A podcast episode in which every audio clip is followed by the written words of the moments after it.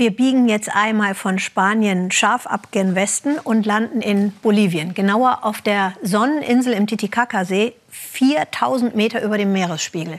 Denn, sagt Matthias Ebert, was sich auf dieser Sonneninsel, die schon die Inka verehrten, heute abspielt, das hält man eher für einen Spielfilm. Ist aber echt, sagt er. Also, zwei Dörfer, Chaya und Chayapampa, streiten. Nee, die kloppen sich um die Touristen.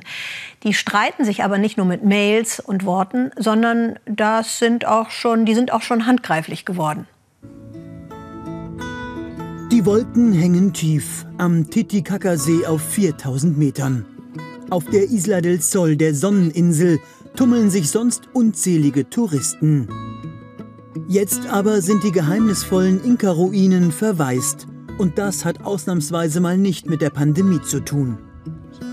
Die Männer aus dem Dorf Chayapampa beten für die Rückkehr der Touristen an diesen Ort. In diesem Tempel hier waren Jungfrauen die Weihepriesterinnen. Es gab tägliche Zeremonien für den größten Gott der Inkas, die Sonne. Der Grund für die Lehre ein handfester Streit zwischen diesen Männern aus Chayapampa und ihren Nachbarn aus dem Dorf Chaya. Auf der Sonneninsel liegen sich die Ureinwohner untereinander in den Haaren. Ich bin voller Groll, Wut und Schmerz. Denn vor vier Jahren haben unsere Nachbarn aus Chaya nur 100 Meter von diesem heiligen Ort entfernt Hütten gebaut. Damit begann das ganze Problem. Das hier ist Chayapampa und dort drüben Chaya. Dazwischen verlaufen die Fronten und die sind verhärtet, erzählen die Männer aus Chayapampa.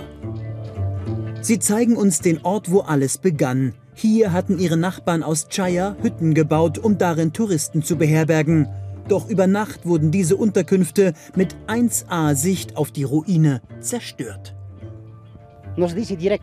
Unsere Nachbarn aus Chaya behaupten, wir hätten die Hütten zerstört. Wir weisen diesen Vorwurf aber zurück. Das muss irgendwie über Nacht passiert sein. In jedem Fall stellen diese Hütten unserer Nachbarn aus Chaya einen unzulässigen Eingriff in die heilige Inka-Stätte dar. Darum dreht sich der Konflikt. Die Sonneninsel, ein heiliger Ort, ein Paradies auf dem Dach der Anden. Jahrhundertelang hatten die Ureinwohner hier in Eintracht gelebt. Doch damit ist es nun ein für allemal vorbei. Längst sind Anwälte und Richter involviert. In Chayapampa hat sich bereits ein ganzer Stapel Akten angehäuft. Doch das ist nicht alles.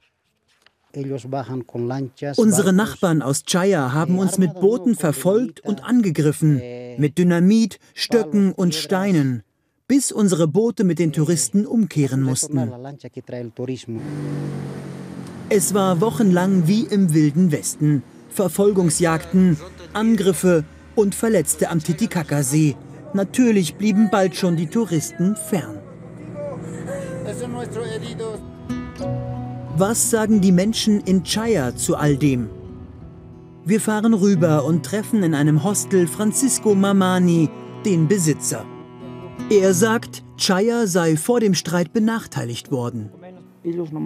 Jahrelang hatten nur die da drüben aus Chayapampa vom Touristenstrom zu den Ruinen profitiert. Für uns blieben kaum Touristen übrig.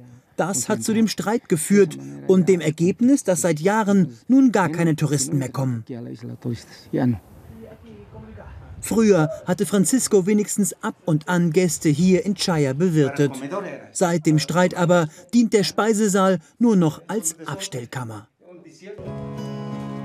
Dennoch hält Franciscos Gemeinde Chaya ihre Seeblockade aufrecht. Das Ziel, die Nachbarn in Chayapampa vom Tourismus abschneiden, mürbe machen. Der Vizebürgermeister sieht Chayapampa als Verursacher des Streits. Man sei von den Nachbarn angegriffen worden und habe sich entsprechend gewehrt. Warum sollte ich lügen? Ja, wir haben Chayapampa mit Dynamit angegriffen und mit Stöcken, Steinen und Flaschen. Uns stört eben, dass unsere Hütten an der Ruine zerstört wurden. Wer welche Schuld trägt, kaum mehr auszumachen. Sicher ist nur, wo sich früher hunderte Touristen tummelten, geschlossene Restaurants, Hotels stehen halbfertig in der Landschaft. Anstatt Besucher zu bewirten, Krisensitzung in Chayapampa. Die Bauern hier hatten große Hoffnungen auf den Tourismus gesetzt. Er sollte sie von der Armut befreien. So der Plan. So viele Familien haben Kredite bei Banken aufgenommen, um zu investieren, zum Beispiel in neue Gebäude oder die bequemen Hotelbetten, die die Touristen so schätzen. Jetzt aber stehen überall Hotelruinen herum. Auch Valeria Ciocke leidet unter dem Ausbleiben der Touristen. Dabei macht sie den besten Fisch im Dorf. Zumindest heute kann sie uns als Kamerateam bewirten. Wir sind ihre ersten Gäste seit langem. Wir befinden uns wie im Krieg mit Chaya. Dabei haben wir hier doch kaum ein Auskommen ohne den Tourismus. Chaya hat unsere Gäste angegriffen. Deshalb sind alle Hotels und Restaurants geschlossen. Wir haben viel Geld verloren.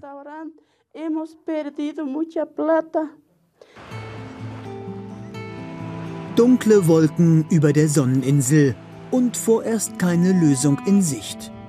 Keine Touristen nirgends.